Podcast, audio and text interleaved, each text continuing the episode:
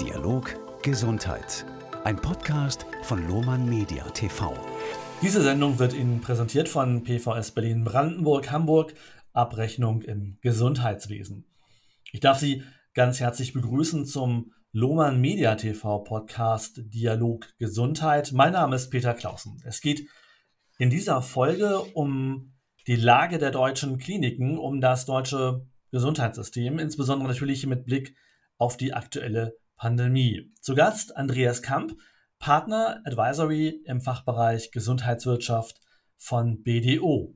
Herr Kamp, Sie sind in der Beratung und Wirtschaftsprüfung sozusagen an vorderster Front in der Gesundheitswirtschaft unterwegs. Was wäre denn auf den Punkt gebracht Ihre aktuelle Einschätzung? Ja, herzlichen Dank für die Einladung. Ich freue mich sehr, mit Ihnen gemeinsam über das spannende Thema zu plaudern. Ähm, und ja, beschäftige mich jetzt seit 20 Jahren mit Themen im Gesundheitswesen. Insofern, äh, momentan ist alles besonders, genauso wie Sie es schon auf den Punkt gebracht haben. Die Pandemie verändert doch einiges, äh, für einige zum Besseren, für andere zum Schlechteren. Der momentan schlechtere Teil ist sicherlich, ähm, dass die Krankenhäuser nach wie vor sehr intensiv mit der aktuellen Pandemie und den Auswirkungen beschäftigt sind. Sprichwort Intensivbettenkapazitäten, das beschäftigt viele. Ähm, wir haben also Personalprobleme, gerade im Bereich der Pflege. Das ist alles bekannt, glaube ich, dieser Teil. Ähm, ein sehr interessanter Teil ist die Frage der finanziellen Ausstattung. Ähm, da hat es sicherlich im vergangenen Jahr erhebliche Unterschiede zu den Vorjahren gegeben, weil nichts normal ist und auch das Thema Entgeltsatzverhandlungen, Budgetverhandlungen noch nicht durch ist. Ähm, und in dem Teilbereich gibt es tatsächlich einige Auffälligkeiten, äh, wo man sagen muss, ähm, dass der politische Wille ähm, momentan eine große Rolle spielt, keine Krankenhäuser insolvent gehen zu lassen. Gäbe es denn aus Ihrer Sicht Unterschiede zwischen größeren, kleineren Einheiten, Verbünden größeren oder, oder eigenständigen ähm, Institutionen? Sieht man da Unterschiede? Ja, ich glaube, da gibt es erhebliche Unterschiede. Ähm, zum einen muss man sagen, dass ähm, eine ganze Reihe von Krankenhäusern ihre Hausaufgaben gemacht haben in der Pandemie. Ähm, sowohl was das Thema operative Umsetzung betrifft, aber eben auch was das Thema Auswirkungen von den Fördermaßnahmen oder Ersatzleistungen ge gebracht hat. Namentlich kann man da wie immer die Privaten nach vorne stecken, die haben sich sehr intensiv damit beschäftigt und das ist dann eben auch ein Kettenthema, wo man erkennen kann, dass sie das über die ganze Kette durchgezogen haben. Ähm, Einzelhäuser haben sicherlich partiell auch extrem stark profitiert, wenn sie das richtige Leistungsspektrum drauf hatten. Ähm, aber es gibt auch welche, die ihre Hausaufgaben nicht gemacht haben. Und ähm, bei denen finden Sie das auch im betriebswirtschaftlichen Abschluss wieder. Mhm. Ich mache es mal konkreter. Was läuft denn derzeit gut und was läuft denn derzeit nicht ganz so gut? Gut laufen tut tatsächlich die Versorgung der Patienten. Da ist eine extrem große ähm, Entwicklung passiert in den Krankenhäusern. Ähm, was nicht so gut läuft, ist sicherlich die Fragestellung, wie geht es denn jetzt weiter äh, mit äh, dem Blickwinkel auf das Ende der Pandemie, auf die Fragestellung, wie kommt ähm, die jetzt auslaufende Förderung ähm, zum, zum Ende Juni, wie geht es damit weiter? Ähm, und die Fragestellung, was passiert eigentlich nach der Pandemie? Haben wir Nachholeffekte aus dem, was passiert ist? Haben wir Umsetzungseffekte? Und wie weit werden auch solche Dinge wie äh, Budget für Pflege ähm, Auswirkungen haben, die ähm, in der Vergangenheit schlicht und ergreifend dazu geführt haben, dass äh, Krankenhäuser ihre Hausaufgaben oder die Hausaufgaben, die sie gemacht haben, im Sinne von Ersatz von Personal durch Hilfskräfte, schlicht und ergreifend nicht finanziert kriegen. Also da kommen eine ganze Menge spannende Themen auf die Krankenhäuser zu. Sie haben das Stichwort schon genannt, Nachholeffekte. Was erwarten Sie denn da jetzt für die äh, kommenden äh, Monate, möglicherweise für die kommenden Jahre?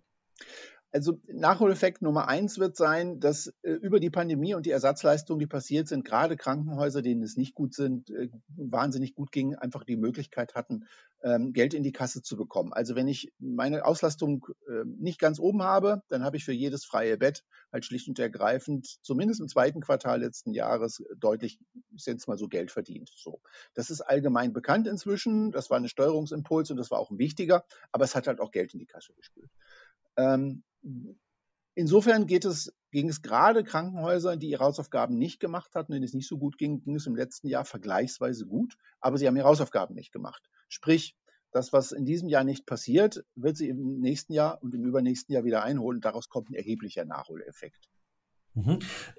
Das bringt mich schon zum nächsten Punkt, denn in vielen Bereichen, nicht nur in der Gesundheitswirtschaft, gilt ja die Corona-Pandemie eigentlich äh, nur als Beschleuniger von Dingen, die bislang ohnehin, sagen wir es mal vorsichtig, nicht ganz so gut gelaufen sind. Das sehen Sie wahrscheinlich auch im, im äh, Klinikbereich.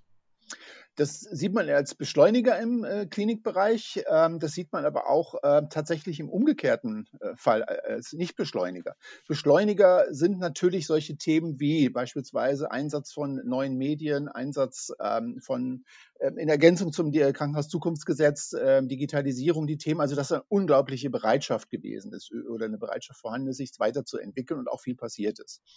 Ähm, tatsächlich gibt es aber auch den Nichtbeschleunigungsteil, ähm, da jedes Krankenhaus momentan als äh, wichtig und jedes Intensivbett als wichtig wahrgenommen wird und auch von politischen Seite aus ähm, momentan tatsächlich keine Reduktion von Krankenhausbetten oder von Krankenhäusern gewünscht ist ähm, und das auch aktiv kommuniziert wird in den Markt, ähm, so dass es zu einer Bereinigung, die man erwarten würde und die ja eigentlich, siehe Bertelsmann-Studie etc., auch jeder immer wieder benennt, eigentlich passieren soll. Momentan gerade nicht, aber das wird sicherlich wiederkommen.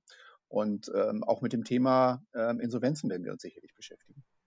Das ist nochmal ein wichtiges Stichwort. Was würden Sie denn jetzt gerade der, der Politik raten, wie man jetzt aktuell ähm, ähm mit der Situation umgehen sollte? Also das heißt natürlich, man, man äh, will die, die Häuser äh, politisch stärken.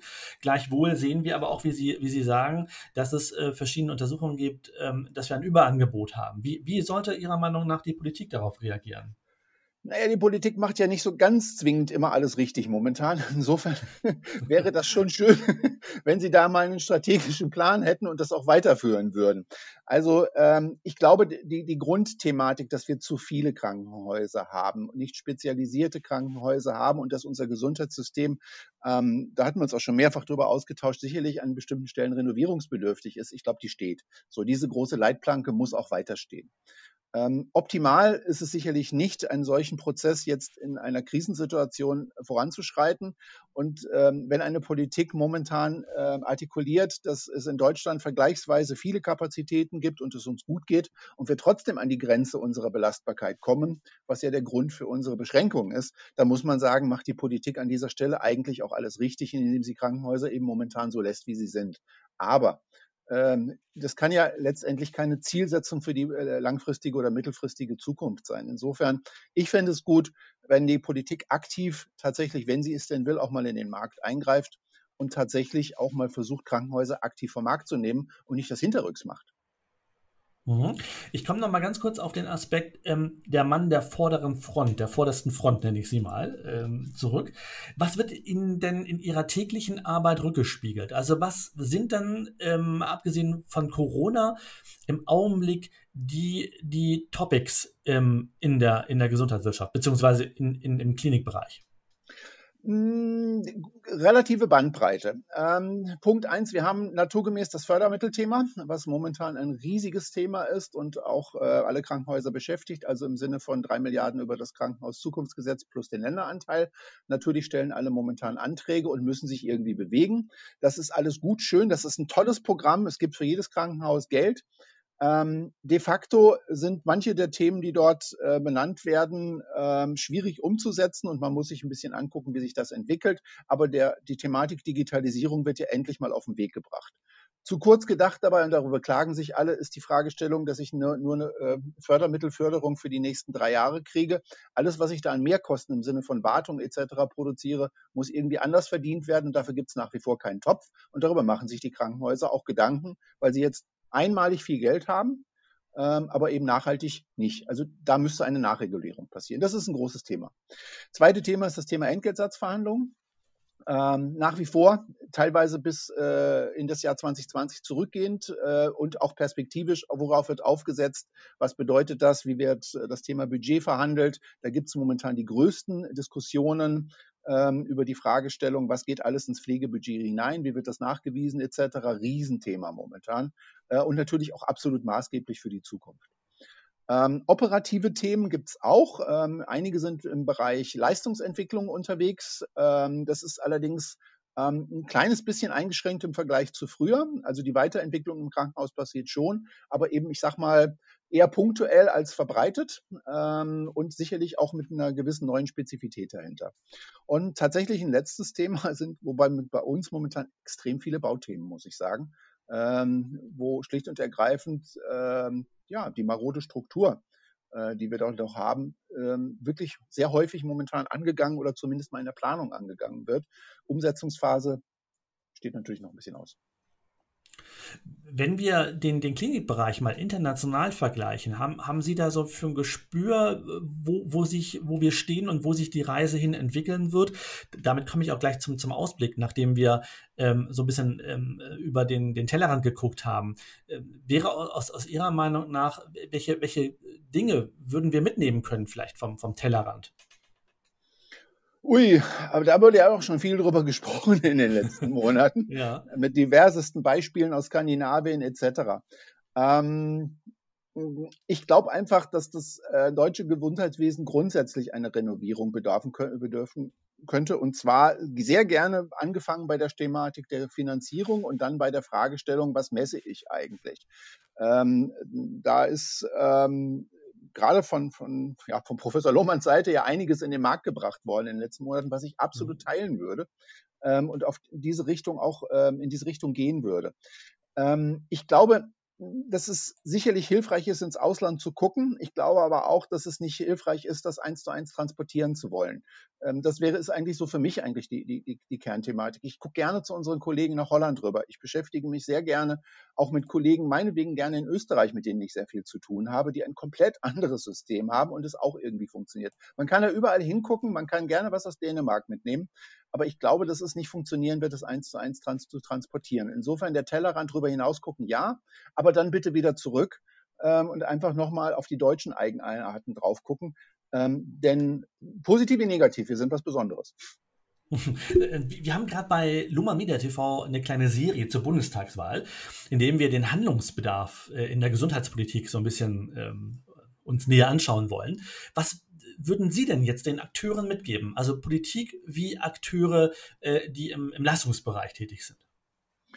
Naja, also erste Thematik ist, Sie haben sich in den vergangenen Monaten, das hatte ich eben schon mal gesagt, nicht zwingend mit Ruhm bekleckert. Mhm. Ähm, das, was sicherlich sehr gut gewesen ist, ist die Soforthilfe für die Krankenhäuser, um einfach den Betrieb aufrechtzuerhalten. An dieser Stelle muss man einfach aufsetzen und sagen, so, das müssen Sie jetzt noch ein Weilchen durchhalten. Sprich, Pandemie irgendwie zu Ende bringen.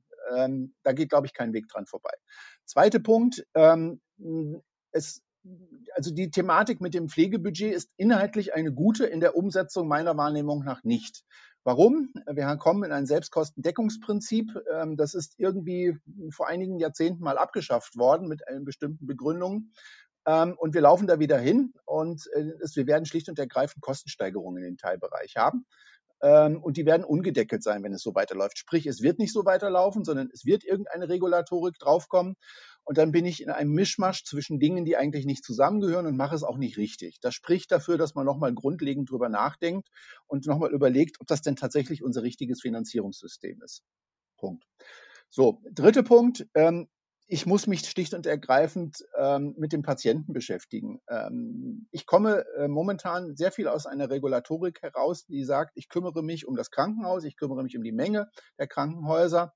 Aber ich sage, das eigentlich Wichtige ist es ja, was kommt dem Patienten raus? Wie schnell wird er gesund? Wie wohl fühlt er sich dabei? Wie gut ist die Qualität in meinem Leistungswesen? Darüber diskutieren wir auch schon Jahrzehnte. Und wir haben auch diverseste Ansätze gehabt, um uns damit zu beschäftigen. Aber irgendwie ist es nicht wirklich umgesetzt worden. Also aus politischer Sicht ist hier nochmal ein Handlungsbedarf, den Patienten in den Vordergrund zu stellen bei den allen Regelungen, die ich habe, naturgemäß mit der Thematik, dass auch die Kostenseite irgendwie funktionieren muss. Ja, vielen Dank, Herr Kamp.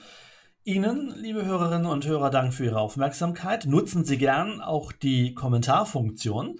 Herr Kamp steht Ihnen hier für Rückfragen bereit. Und ich freue mich auf Ihre Beiträge, verabschiede mich bis zur nächsten Sendung auf Luma Media TV. Peter Clausen.